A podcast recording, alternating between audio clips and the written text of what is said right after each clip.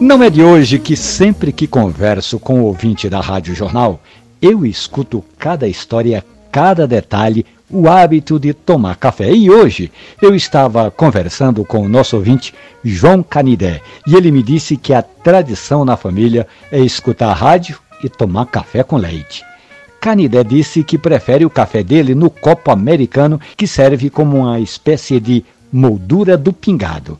Ele fica ali observando aquela mistura de cores. Às vezes ele coloca mais leite só para ficar um pouco mais claro. Outro dia mais café e o pingado muda de cor, mas a harmonia é sempre aquela perfeição.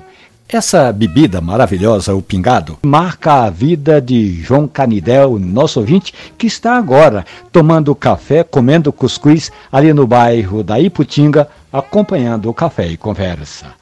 A história de João Canidé e outras tantas dos ouvintes da Rádio Jornal a gente conta diariamente aqui no Balanço de Notícias e nos aplicativos de podcast. Café e conversa. Um abraço, bom café.